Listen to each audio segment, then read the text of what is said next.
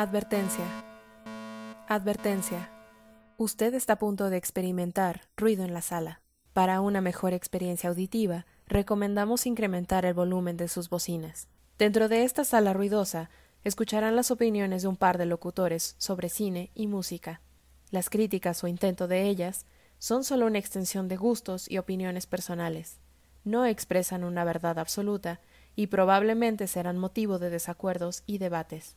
Por ello, se recomienda discreción. Le pedimos no tomarse nada personal, porque después de todo, esto es solo ruido en la sala. Sean ustedes bienvenidos a un podcast más de ruido en la sala. Es que es la entrada, le decíamos en el episodio anterior, es la entrada eclesiástica de Ya sabes, así como, acérquense todos a Sean este todos podcast. bienvenidos. Agárrense de las manos. Dense todos la paz. Y pues bueno, bienvenidos a este, pues ya onceavo podcast. Y pues estoy muy feliz, bastante contento de que tuviéramos a nuestro segundo invitado para Así el programa es. en vivo. Y también va a estar en nuestro podcast, que es aquí el gran director mexicano León Rechi. Ha hecho varias cosillas. Hola, hola. Hola a todos. Aquí Y- ando. Eh, gracias por invitarme.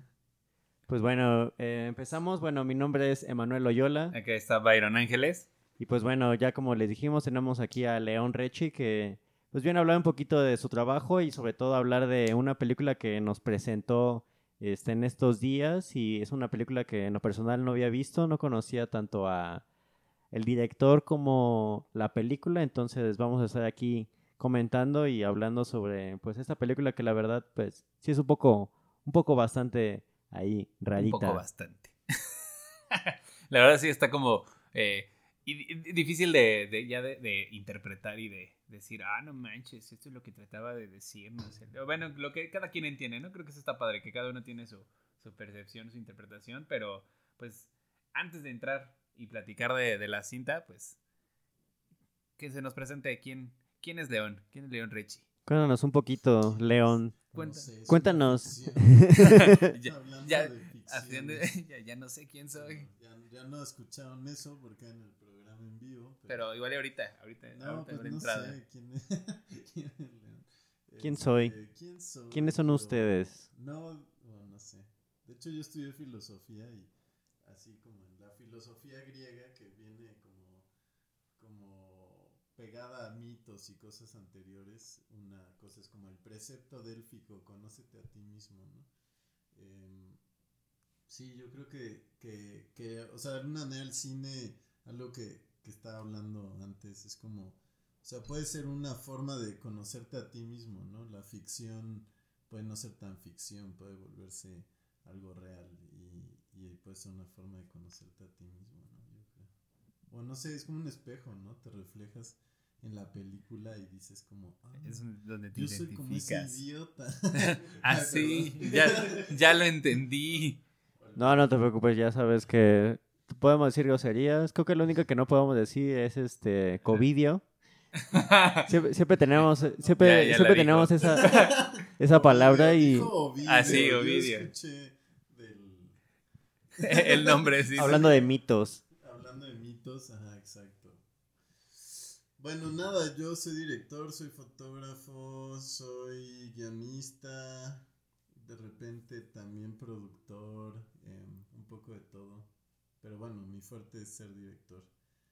Y nada, aquí andamos Aquí an- tratando de hacer cine en este mundo mafioso del cine mexicano. No vamos a adentrar tanto en eso porque no queremos que nos tumben el No queremos que podcast. nadie nos Y odie. que ahí las compañías más grandes este, nos cancelen. Pero pues sí, este. Tenemos aquí a León, ya les dije, ya estamos bastante contentos de haberlo tenido en el programa en vivo. Recuerden que estamos en Facebook, estamos en Twitter, estamos en Instagram, tenemos YouTube, tenemos Spotify y pues aquí estaremos hablando de más y cine, más series, pero pues bueno, vamos a hablar de una película que en lo personal me gustó bastante. Creo que ya les dije que la verdad no la entendí porque pues tiene, tiene bastante de dónde pues agarrar esta película que sí vale la pena pues verla muchas, muchas veces, ¿no? Y no, no solo por el hecho de quizás querer como entenderla y eh, encontrar las piezas de este rompecabezas, pero sino tiene tanto de dónde pues agarrarse como desde la actuación pues hasta la fotografía, ¿no? Quizás la edición. Entonces, antes de entrar en estos pues detalles y cosas, por favor, Byron, dinos pues sin spoilers, con spoilers creo que no va a importar. Eh, eh, porque creo, que, no, como- ni- creo que ya lo vamos a experimentamos. entender. Ya sabemos que eh, hay spoilers o no en esta película. Lo importante va a ser verla y, pensarla después. Platicarla, que fue exactamente lo que nos pasó con, con esta película. Nos la recomendó León. Él dijo, me gustaría platicar de esta. Igual la han visto, igual no la han visto. Fue complicado, fue complicado primero encontrarla. Al final él dijo, bueno, está por acá, vamos a verla.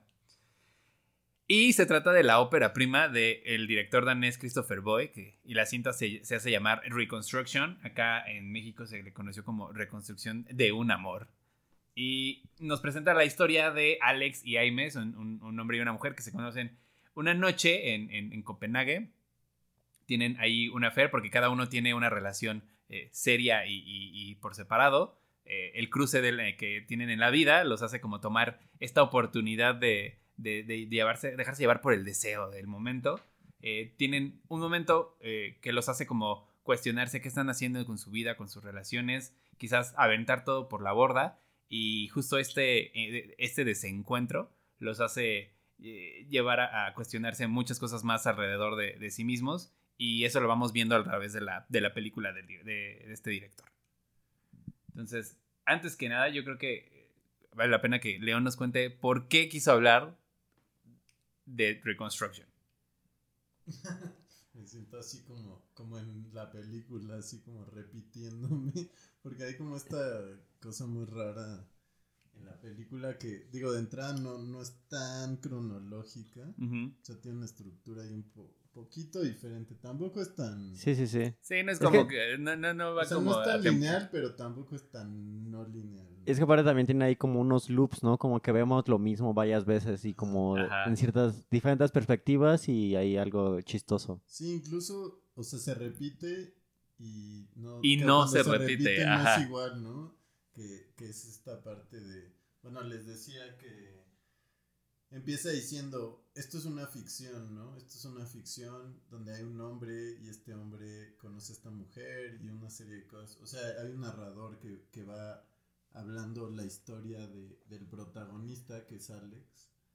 Y, y después te das cuenta, o creo, según yo, que el narrador es un escritor que es el esposo de la mujer que Alex conoce, ¿no? Entonces, este, pues, ya perdí el hilo. O sea, hablaba como de, de, bueno, ¿por qué? ¿Por qué a mí me gusta esta película? ¿Por qué la escogí? Porque yo creo que, que está, está muy interesante. Bueno, es que hay que spoileárselas, ¿no? O sea, Yo creo que si dices spoilers no va a pasar nada porque al final cuando la, la gente cuando la vea por primera vez pues no va a entender qué está sucediendo y Eh, igual y- yo creo igual y que los spoilers ayudan a que la entiendan mejor. o se les va a olvidar lo que dijiste, entonces yo creo que no hay yo tanto creo eso problema. más bien, ¿no? O sea, te da curiosidad y la quieres ver. Pues nada, o sea, empieza con este sujeto que es Alex, conoce a esta mujer que es M, eh, y, y él está en una relación con una mujer que se llama Sof- eh, Simón. Simón. Y M está con un escritor que nunca dice Sí, se llama August. August, claro, Sí. sí. Entonces está con August. Y hay una cosa muy extraña que August es- está escribiendo un libro donde el personaje al parecer es M y, y ella tiene un romance que al parecer es con Alex, pero él lo está escribiendo. Entonces, lo que él está escribiendo, que es una ficción, se vuelve real en, y, el, y la realidad, o sea, el protagonista es el personaje con el que lo la engaña, lo engaña a su mujer. No sé si es como muy enredado el asunto, pero creo que cuando la estás viendo no lo sientes, ¿no? O sea, sí, sí es como fácil de seguir.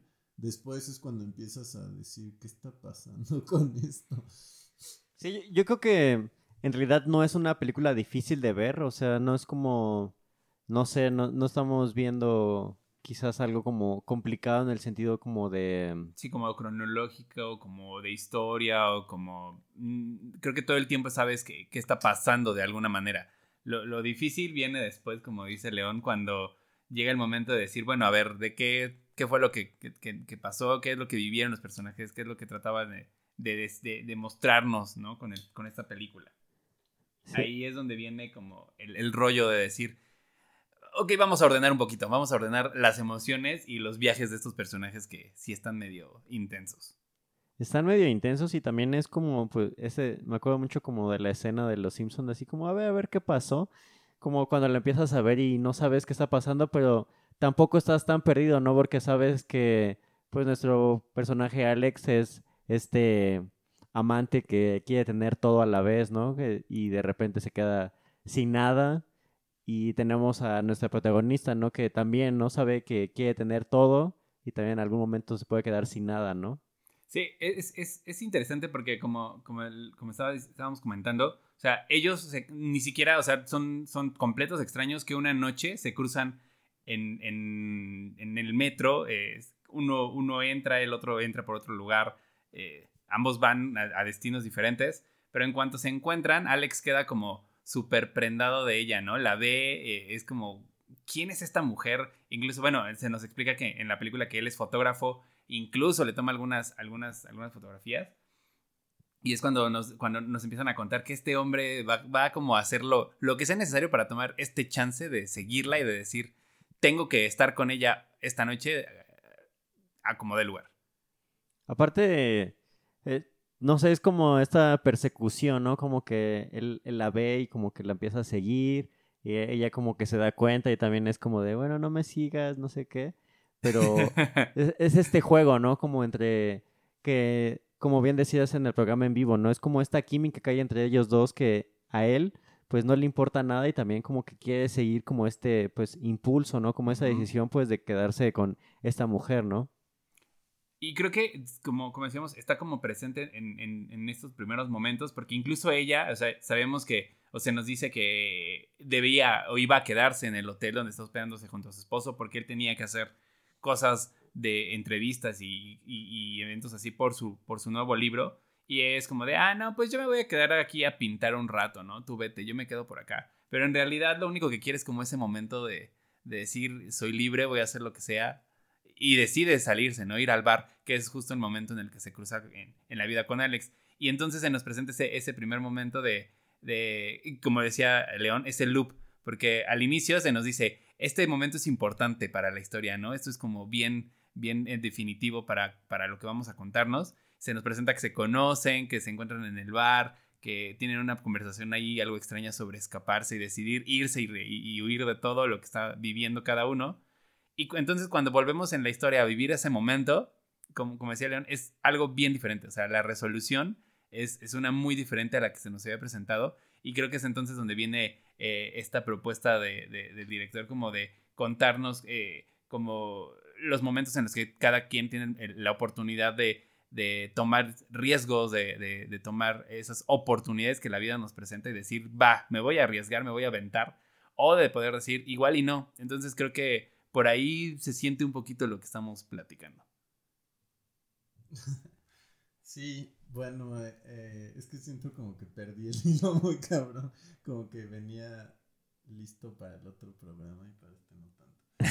es lo mismo, es lo mismo. Este, no, o sea, lo que yo comentaba es que, bueno, el personaje de, de ellas dos, de Ime y Simón, es, es la misma actriz. Entonces yo creo que eso es como una clave muy importante para entender la historia, ¿no? Que este sujeto está aventándose al vacío por esta mujer que acaba de conocer, pero en realidad es ella misma, o sea, es la misma persona, o sea, porque es la misma actriz.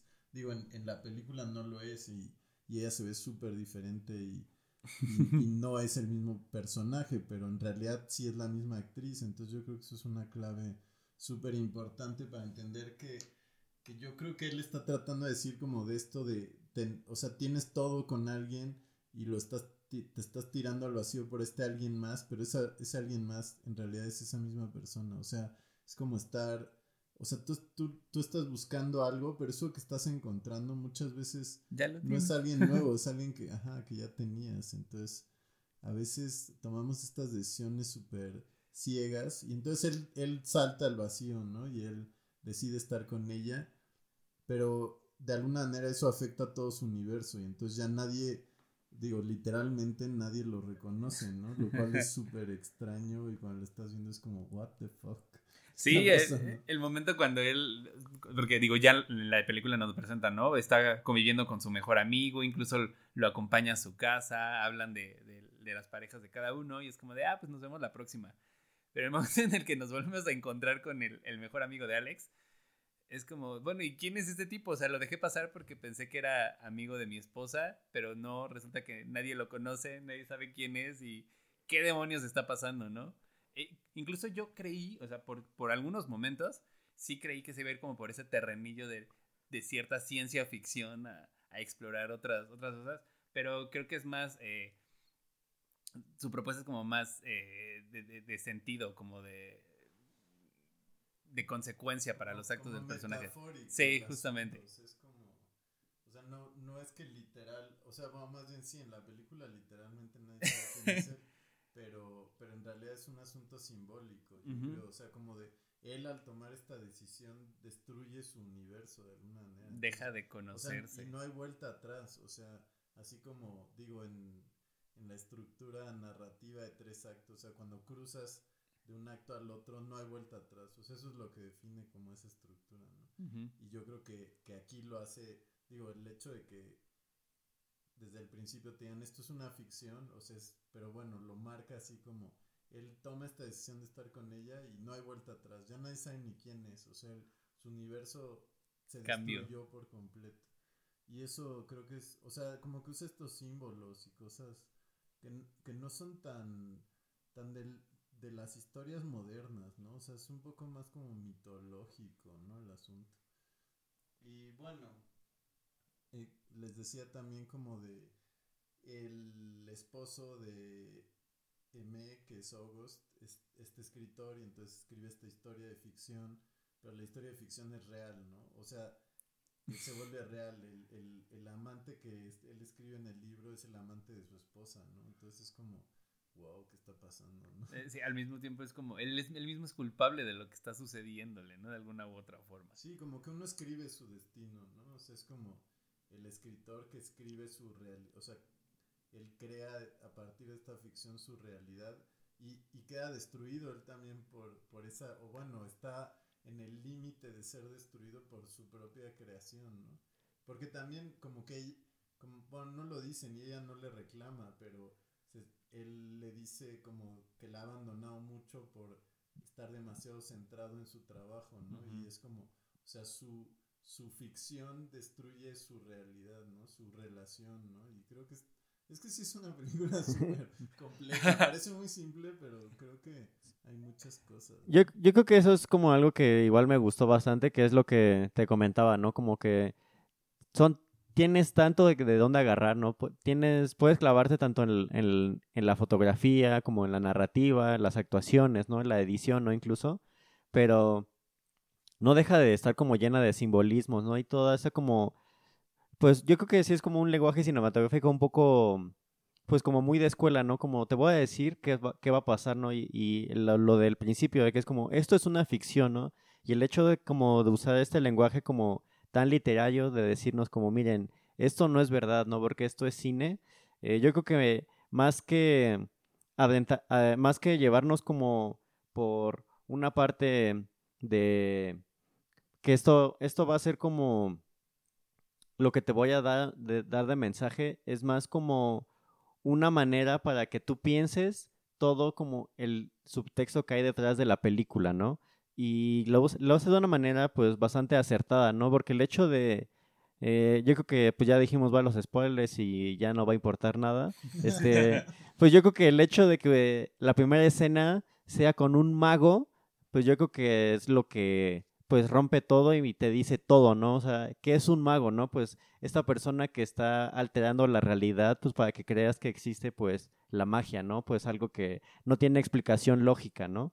Y usar, pues, la magia dentro del cine en un sentido tan específico, pues es para decirnos que lo que le va a pasar a nuestro protagonista, pues, es una ilusión, es un truco, es algo que de cierta manera, pues, quizás no está pasando, pero él lo está sintiendo como algo sumamente real. A mí me gusta también, ahorita que dices lo de la magia, creo que me gusta que la magia, para que no pierda su encanto o su efecto, lo que necesitas es que no tenga explicación, ¿no? Que te quedes con ese, la duda de cómo lo hizo, cómo se logró. Y eh, justamente es algo que pasa con la trama de la película, porque al final de cuentas sí vemos el universo de Alex cambiado, destruido, modificado o reconstruido, de la manera que quieras interpretarlo pero realmente nunca sabemos un porqué, o sea, nunca se nos explica de dónde viene, si sí realmente es la consecuencia de, haber engañado a, Simón con Aimee, eh, si es simplemente un capricho de la naturaleza en el momento en que se encontraban, o es algo que le pasó no solo a él, sino a muchos, ¿no? nunca, nunca nos explican eso, y creo que también es parte del encanto de la película y de decir, eh, esta es mi explicación para las consecuencias y los actos de la vida del director, ¿no? Como de proponerte en una forma como muy llevada al límite, qué podría suceder si decides o no arriesgarte en algunas ocasiones de la vida. O sea, creo que eso es para mí lo que podría representar el hecho de que en algún momento de, su, vida, simplemente las personas que creían conocerlo, ahora eh, dicen nunca haberlo conocido en, ningún momento. Y aparte de esta parte de que sus amigos no, no, no sepan quién es y toda esta como segunda parte de la película donde creemos que está pasando algo y de repente nos cambian toda la estructura y es como de a ver qué, qué, qué está sucediendo. Entonces, justamente es como esta, este sentido en que el director juega con, con nosotros, juega con su, con su película, juega con sus, sus mismos personajes y yo creo que eso es lo más, pues una de las cosas más acertadas, ¿no? El hecho de que la misma actriz esté interpretando dos personajes diferentes, que podría ser o no la misma persona dentro de la película, y son, son pocas las veces que podemos ver esto como en el cine, ¿no? Que con...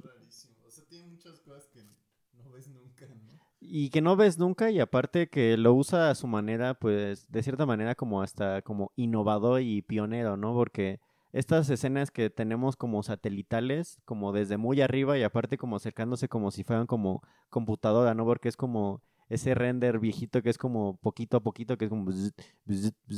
y te ayuda, ¿no? Como a romper esta parte como de ficción y como tratar de ubicarte en algo real, ¿no? Que es como, mira, esto está sucediendo como en este restaurante específico que sí existe en, en Roma o en, en esa parte de Europa que, que nos plantean la historia, ¿no?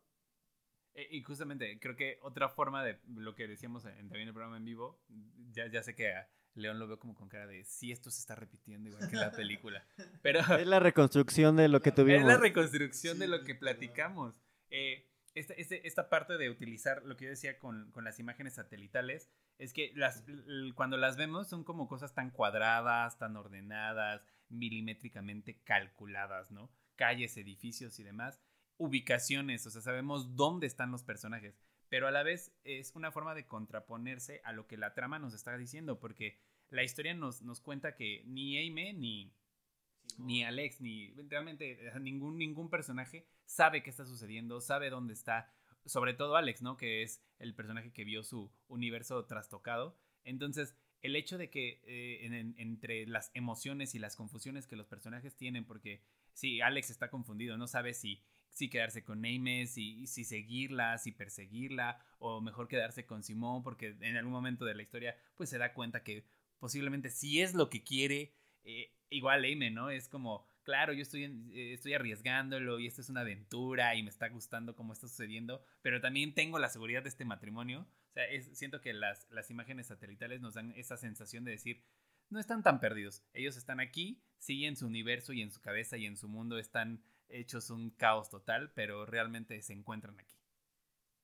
Yo creo que algo que no mencioné en el programa en vivo y está chido, y, y si es como central y se repite por ahí varias veces, es como dudar, como que, como que si dudas, destruyes el amor. Yo creo que que de alguna manera hay algo de eso, o sea, como de lo que más puede hacer que se destruya el amor es dudar, así como de, de no, no sé si quiero esto, no sé si quiero estar con esta persona o esta otra, y esa duda destruye todo, o sea, está muy cabrón porque si él, o sea, su mundo se destruye cuando él duda, o sea, se destruye más que cuando él hace algo que, que hace que todo se le olviden, o sea, es como como que eso es realmente lo que, lo que, lo que define, digamos, la historia. Y también, no solo en él, o sea, en, en en, o en los demás, o sea, y al mismo tiempo cuando, cuando alguien se muestra seguro, porque August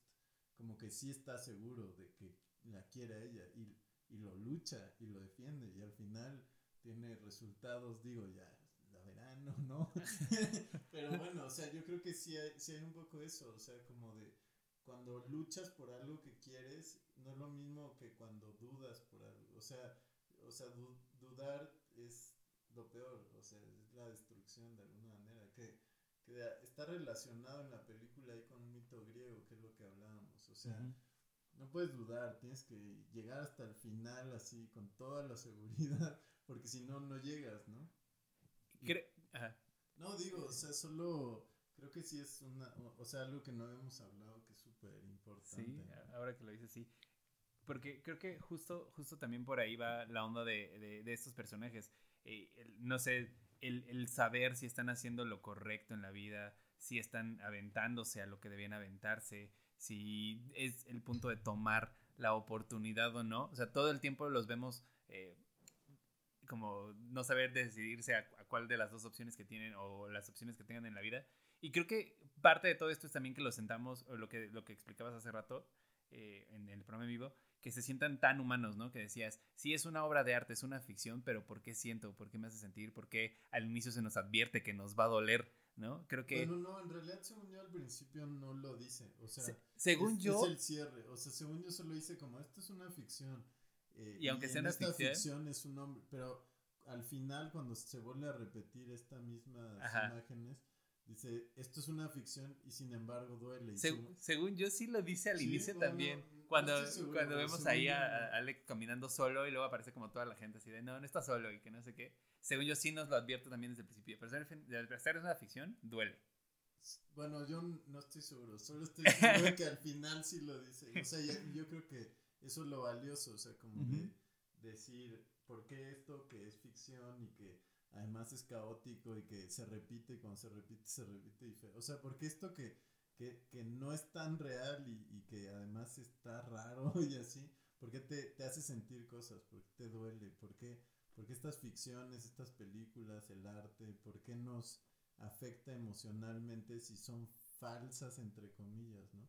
Porque, porque lo falso, digo, es que también regresando a la filosofía, hay como toda esta discusión del arte en Grecia, o sea, Platón, Sócrates, dice eh, como, como los artistas son los farsantes, o sea, son, son como gente que, que imita la realidad, pero es falso, todo eso es falso, entonces él tiene como esta idea de los artistas hay que correrlos de Grecia, casi, casi. Digo, también el concepto de arte no es el mismo, pero, pero digo, después hay una evolución, digo, Aristóteles lo, lo defiende muchísimo, ¿no? El, el arte, ¿no? Como, como, algo muy importante.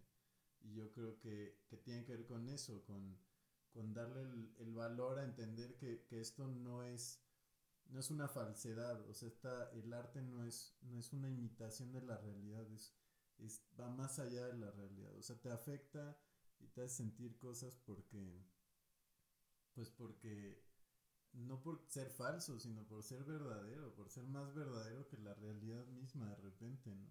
Y por eso nos encerramos en una sala de cine dos horas en la oscuridad a ver algo que, entre comillas, no es real, pero te emociona, te afecta, lloras, te enojas, te asustas, lo que sea, ¿no? Y eso creo que, creo que es algo muy cabrón de, del, arte y del cine sobre todo, o sea, y por eso en la cuarentena todos o sea, mantienen la cordura viendo sus pantallas, ¿no? Porque, o sea, tu realidad no, no es suficiente o al mismo tiempo tú te replanteas tu realidad viendo esta otra realidad ficticia en la pantalla, ¿no? O sea, tú reconsideras, es, un, es una manera de como de poner un tema en la mesa y decir, a ver, a ver, ¿qué es el amor? Vamos a reconstruir o construir o deconstruir qué es esto del amor, ¿no? ¿Qué, qué, por, qué, ¿Por qué la infidelidad? ¿Por qué hacemos esto? Si, o sea, si hasta podríamos ser infieles con la misma persona con la que, con la que ya estamos. O sea, es como, digo, por esto de que es la misma actriz, ¿no? O sea, yo creo que es como cuestionarse, ¿no?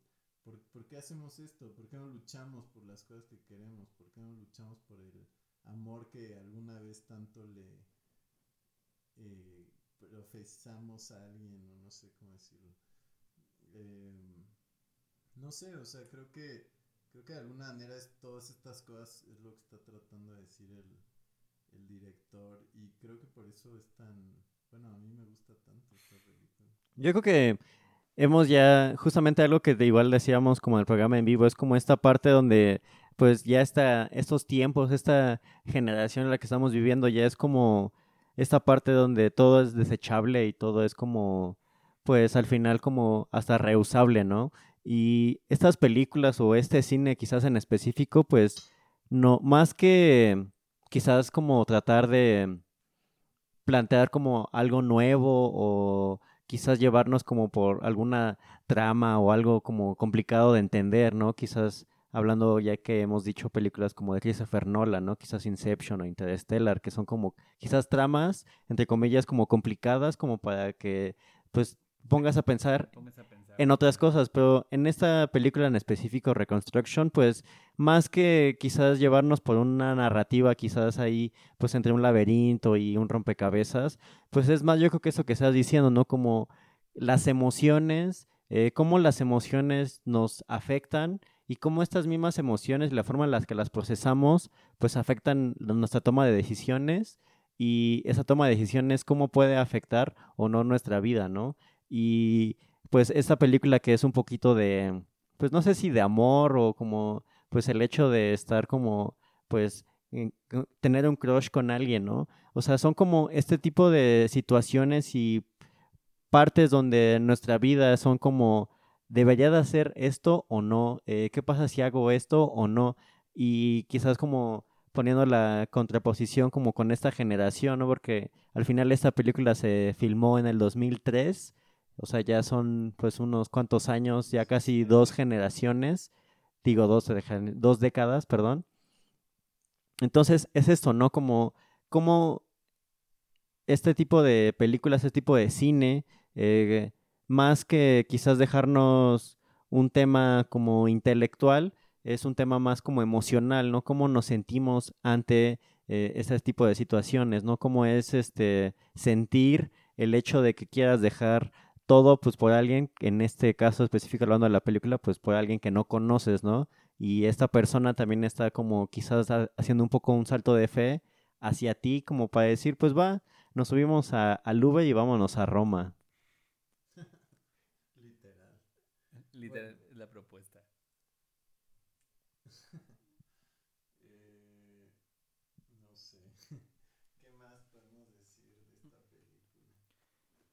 Lo creo que el, lo que decíamos, ¿no? De el, el hecho de la, el, el, título decía, bueno, yo decía, ¿no? Que sí podía funcionar como en, en, en, la historia del reconstruir.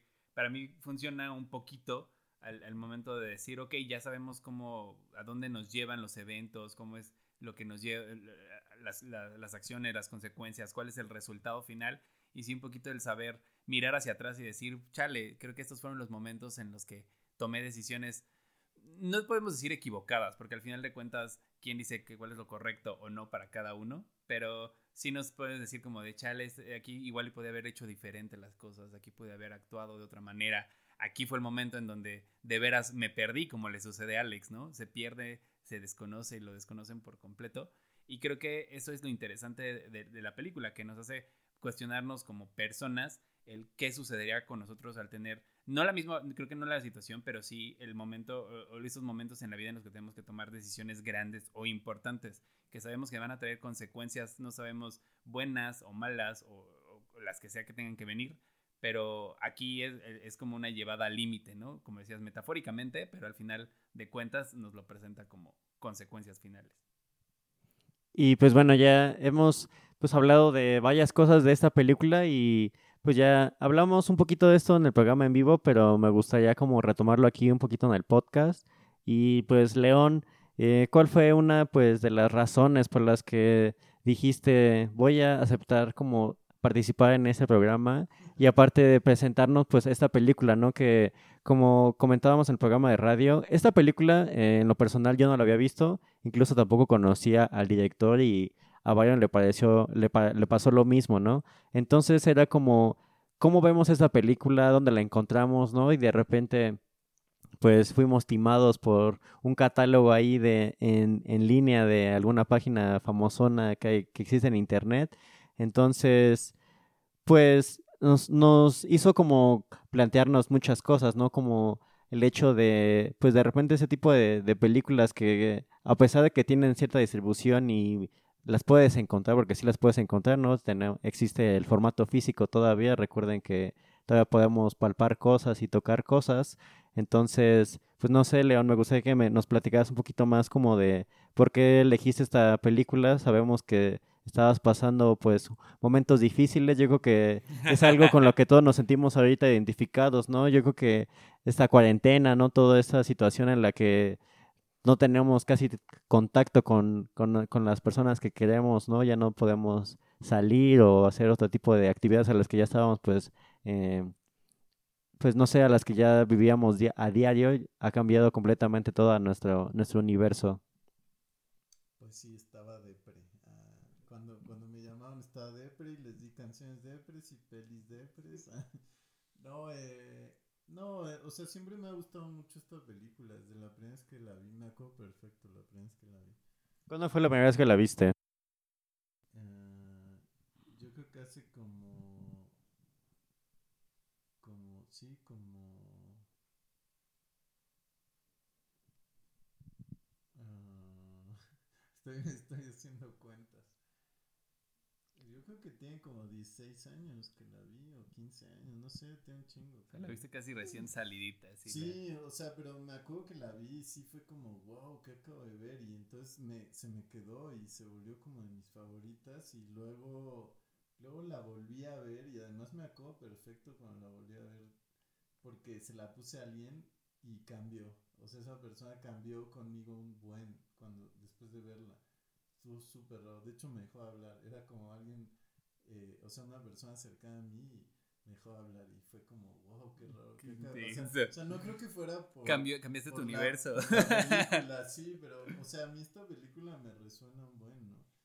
Y.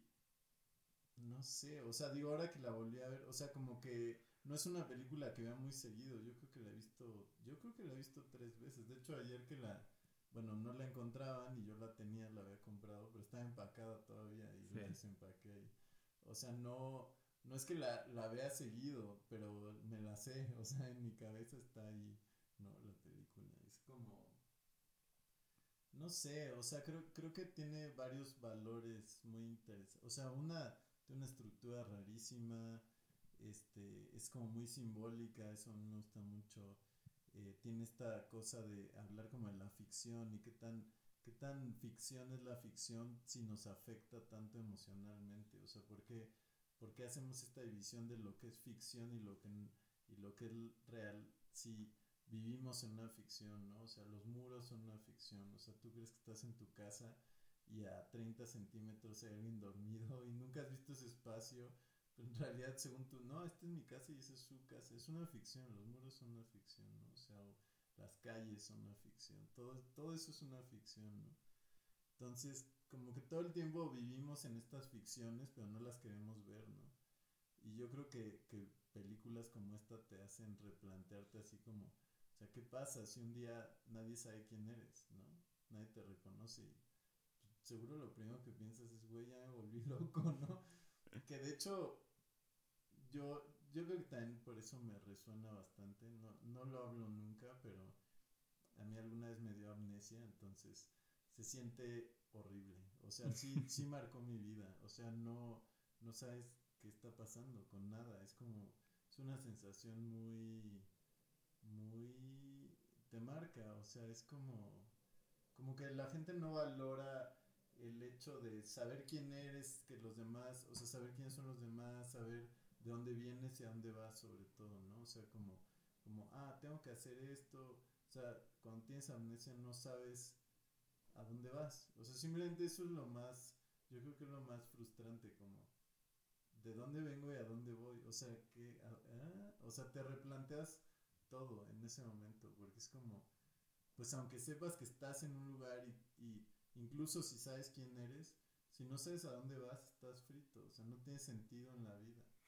Entonces, creo que, creo que también por eso me resuena, ¿no? O sea, este personaje de repente toma una decisión y esa decisión lo lleva a, que ya su universo está destruido, o sea, en el sentido de que ya no sabe a, a dónde va ni qué va a pasar y trata como de, de, aferrarse a esta chava que acaba de conocer, pero al mismo tiempo ella como que de repente no sé si, si sabe quién es o no sabe quién es, o luego ellos mismos dicen como, no te conozco y, yo tampoco te conozco a ti, y sin embargo están dejando todo por el uno por el otro, pero al mismo tiempo no, o sea, hay como esta duda, o sea, creo, creo que es muy interesante, o sea, sí es como llevar al límite, o sea, de, de, de las decisiones que tomamos, sobre todo por amor, ¿no? O sea, y, o por un falso amor también, por este rush así de, de, ah, conocí a alguien y voy a dejar todo por esa persona, cuando en realidad ni siquiera la conoces o, ni siquiera vale la pena o en realidad tienes algo igual de bueno que la misma persona, digo en este caso. Eh, creo que creo que sí tiene como muchas muchas lecturas, muchas cosas que parece que, son X, pero, pero, en la película creo que de, alguna manera. Sí, eh, habla de, pues yo creo que sí habla de varias cosas, ¿no? Yo creo que también pues, esta parte como de la idealización, ¿no? De una persona, ¿no? El hecho de que, pues, no conocemos a alguien, pero nuestra mente, pues, es como la mejor persona, ¿no? Y, yo creo que en esta película retrata esta parte, ¿no? En la que ella le dice, no, oye, pues que tú no me conoces, ¿no? Tú no sabes quién soy, ¿no? Y él le dice, no, pues a mí no me importa, ¿no? Como que también hay esta parte eh, quizás como un poco física, ¿no? Como el hecho pues solo de como verla, ¿no? Y uh, hay un capítulo mucho que me acuerdo de la serie de Sherlock Holmes con Benedict Cumberbatch, en la que encuentra a, pues a una persona y esta persona para que Sherlock no pueda descifrar quién es, se aparece desnuda, ¿no? Entonces es como esa parte en la que la construcción pues de lo que vistes también puede representar algo, ¿no? De ti, ¿no? Y puedes pues hacer esa proyección quizás de lo que quieres con el mundo, ¿no? Y en este caso específico de la serie que digo, pues la chava se muestra desnuda, ¿no? Para que él no pueda saber, ¿no? Ni si su ropa es cara o no. Y en la película pues vemos como que este güey nada más la ve y dice, ah, pues ella, ¿no? Eh, Simón o Aime o viceversa, ¿no? O una tercera que no, no conocemos, ¿no? Entonces esta parte de que bien dices, ¿no? Como de las emociones, ¿no? Como de y algo que mencionabas tanto en el podcast ahorita como en el programa, ¿no? Como quizás él se está enamorando de la misma persona, pero no se da cuenta, ¿no? Y yo creo que a veces caemos como en estas partes, ¿no? Que por no como conocernos o no saber a dónde vamos, pues terminamos como repitiendo y haciendo como estos ciclos, ¿no? Como estos círculos viciosos, ¿no? Y luego pues no podemos salir de ellos. Y en la película yo creo que plantea como toda esta, todas, todas esas emociones que yo creo que de otra manera quizás no funcionaría, ¿no? Porque necesitamos como ese estímulo visual, ¿no? Como el hecho de ver que este Alex, ¿no? Tiene que eh, tomar sus decisiones, tomar como estos caminos donde, pues desde otra vez como esa parte satelital, ¿no? Eh, el director nos, nos muestra y nos juega, ¿no? Como seguir como estos caminos, pero en realidad que, que, esto ya esté como palpable no quiere decir que sea como el que debamos de tomar o el que sea el nuestro, ¿no?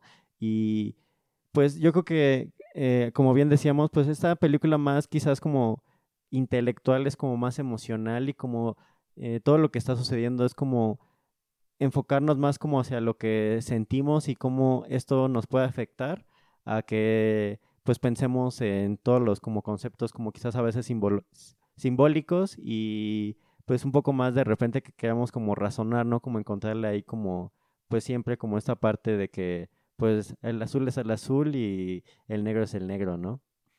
Sí, creo que, eh, como bien dice León, quizás tiene una estructura especial, no es complicada, no es compleja, simplemente es como juguetona con el usuario, te, te, lleva como a, a, pensar, si te, si, te, si te orilla un poquito a, a, tratar de entender a los personajes y las situaciones, pero como menciona Emanuel también, creo que el verdadero reto o, lo que la hace especial y lo que hizo que a mí también me gustara bastante es todo el, concepto emocional que nos propone, todas estas cuestiones que, a las que nos puede llevar a cada uno y lo que puede representar, qué, qué interpretación puedes tú darle, qué connotación puedes encontrarle o con quién puedes identificarte. Creo que es lo que hace que, que Reconstruction sea como una joyita por ahí perdida, quizás pocos hayan tenido la oportunidad de verla. Agradezco que León nos haya contado de ella porque la verdad es una muy buena, muy buena cinta y es de esas películas que quizás valga la pena explorar y ver. No una vez, no, o sea, más bien no solo una vez, sino las veces necesarias. Y como decimos, no para encontrar una, una, una eh, lógica la historia, sino como para experimentar y entender estas emociones a las que nos lleva el director.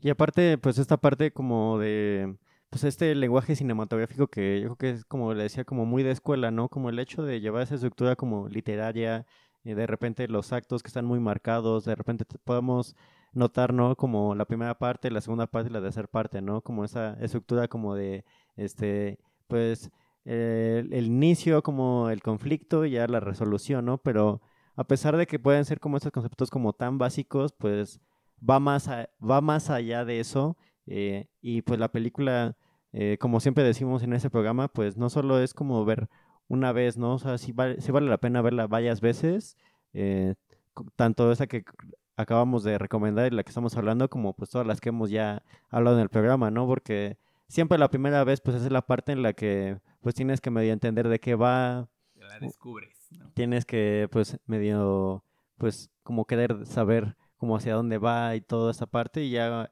una vez que termina esa parte, la puedes volver a ver y ya puedes enfocarte a otro tipo de cosas, ¿no? Otro tipo de cosas que no pudiste ver en la primera porque pues son otro tipo de situaciones y algo que igual estábamos hablando fuera del aire es como esta parte, ¿no? Donde el arte siempre ha, ha sido pues este elemento donde para poder quizás entenderlo, poder sentirte un poco más este cercano a, pues sí vale la pena que te sientes ahí dos, tres horas para contemplarlo, pues diario, ¿no? O sea, así que sea un trabajo de, de introspección y poder, pues, apreciar, ¿no? Toda la, la obra en sus 360 grados. creo que, y creo que, como dices, esta película es de esas que vale la pena revisitar y como ya lo expuso León, encontrarle una interpretación diferente cuando, cuando vuelvas a verla. Pues ya, creo que estamos llegando al, a, la, despedida de este episodio. Entonces, ya sabemos que te gusta, ya sabemos por qué nos contaste, pero finalmente, ¿por qué se la recomendarías a quien esté escuchando eso? ¿Por qué le dirías, vale la pena que veas Reconstruction? Bueno, yo hace rato en el programa en vivo, digo, no sé, o sea, sí, sí lo, sí lo creo.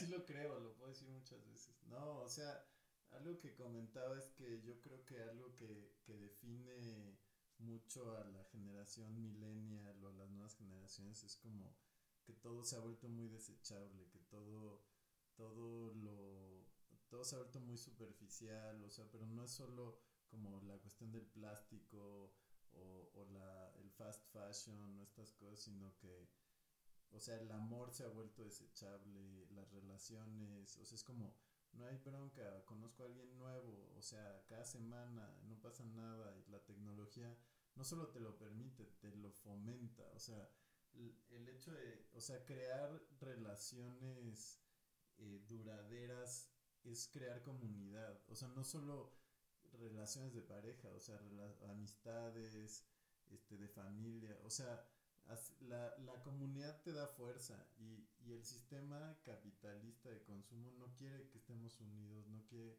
que creemos, crea, o sea, que tengamos la capacidad de crear comunidades, porque, porque eres, o sea, entre más frágil eres, más consumes, o sea, si estás bien y estás feliz, no necesitas comprar nada, ¿no? Entonces, creo que, creo que, en, o sea, en qué sentido yo recomiendo a la gente verla, o sea, yo creo que o sea, puede parecer que no está conectado, pero para mí tiene que ver con, con replantearse o preguntarse qué es ficción y qué es realidad, qué, qué, o sea, las ficciones, o sea, ¿por qué nos afecta que nos den like o no nos den like? Que digo, yo llevo cuatro años sin postear una foto y era un poco en protesta también de, de, de no, no voy a jugar este juego. O sea, yo no voy a dejar que el sistema decida qué está, qué, a qué le dan like y a qué no le dan like. O sea, yo por qué voy a jugar su juego. O sea, por qué, por qué, porque esta ficción de las redes sociales nos afecta tanto y se ha vuelto tan dominante y se ha vuelto la, o sea, al punto de que los influencers y todas estas cosas, o sea, es lo que domina y lo que decide, ¿no? O sea, la tecnología, o sea, las acciones más valiosas en el, en el mercado financiero son de cuestiones tecnológicas. O sea, es como, la tecnología era una herramienta, una herramienta para hacer cosas. O sea, ¿cómo puede ser que una herramienta sea lo más valioso del mundo? O sea, no, el, el, el fin es lo que es importante, ¿qué estás produciendo con eso? Y, o sea, yo siento que ya nos perdimos muy cabrón, entonces, en ese sentido, creo que la película es como de, ¿qué, qué es la ficción? O sea, ¿por qué nos afecta tanto esta ficción? ¿Por qué nos afecta tanto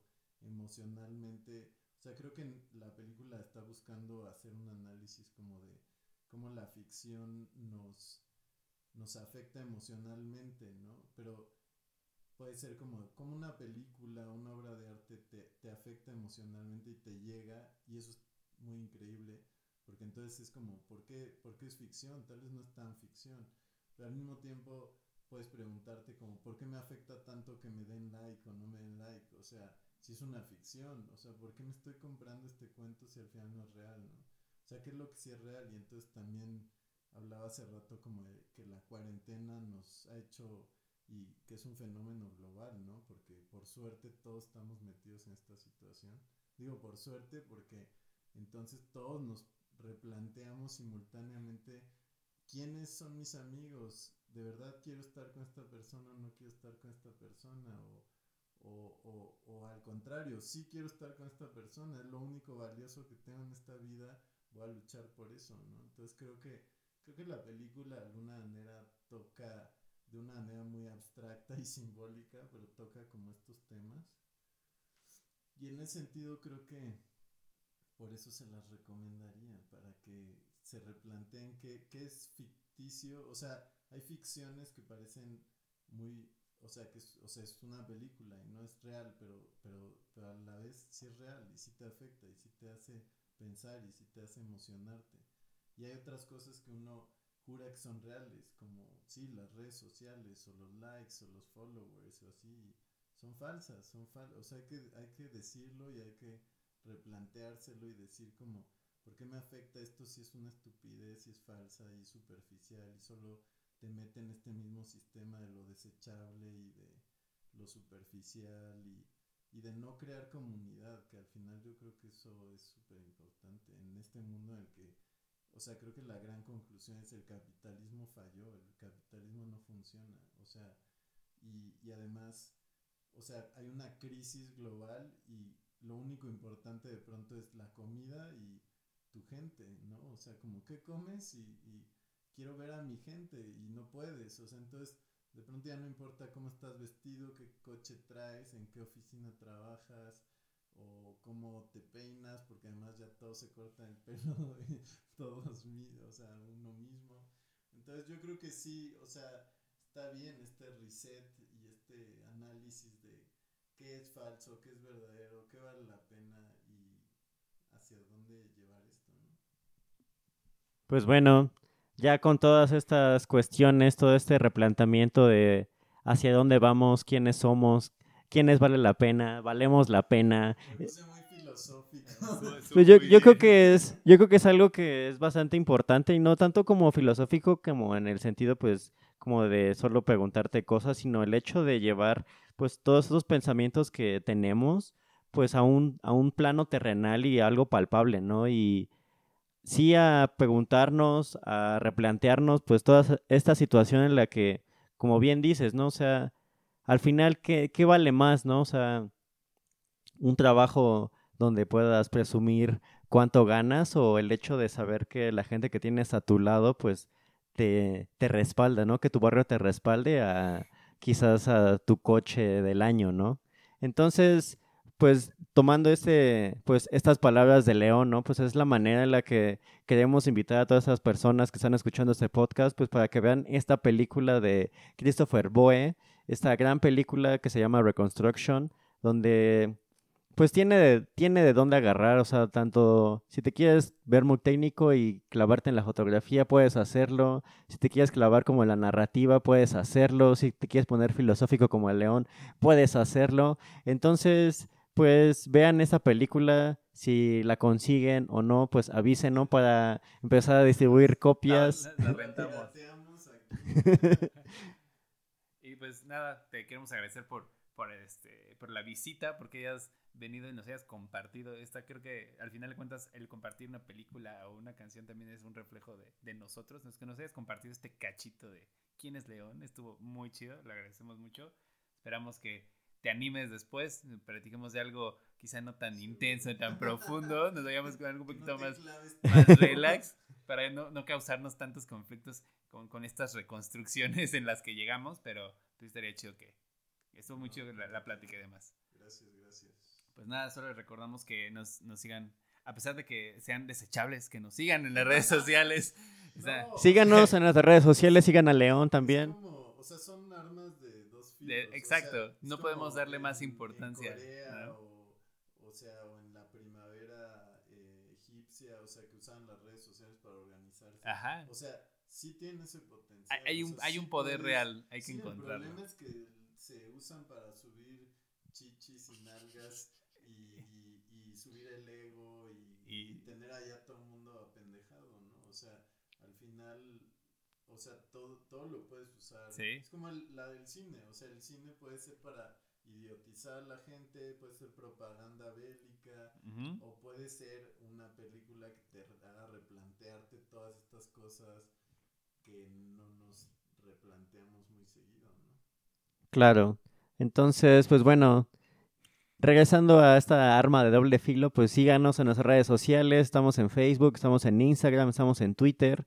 Estamos Y- aquí, si están escuchando esto en Spotify, estamos en Spotify, si están escuchando esto en YouTube, estamos en YouTube, ya saben, suscríbanse, denle like, compartan el video, coméntenos si vieron esa película, si van a seguir la recomendación, qué, les, qué se les hizo cuestionarse, qué les hizo replantearse, les gustó o no les gustó, entonces por aquí vamos a andar leyendo lo que, lo que quieran decirnos. Y pues bueno, ya igual sigan las redes de León. Ya no sé cuándo escuchen este podcast, pero les prometemos que a partir de este momento León ya va a retomar más sus redes sociales. Ya, va a subir más selfies, ya va a ir compartirnos memes. Está bien, o sea, porque luego te desconectas del mundo, o sea, para mí ha sido como, o sea, la gente ya no sabe ni qué estoy haciendo, Sí. nada, y o digo, la gente cercana sí sabe, pero de alguna manera es como, pues, no sé, o sea, sí te afecta, sí te afecta, o sea, hay que encontrar un balance, yo creo que es lo importante. Eso, eso es lo importante, encontrar el balance. Entonces, muchas gracias por escucharnos. Mi nombre es Emanuel Oyola. Mi nombre es Byron Ángeles, nos escuchamos en el próximo episodio y como siempre, hagamos ruido.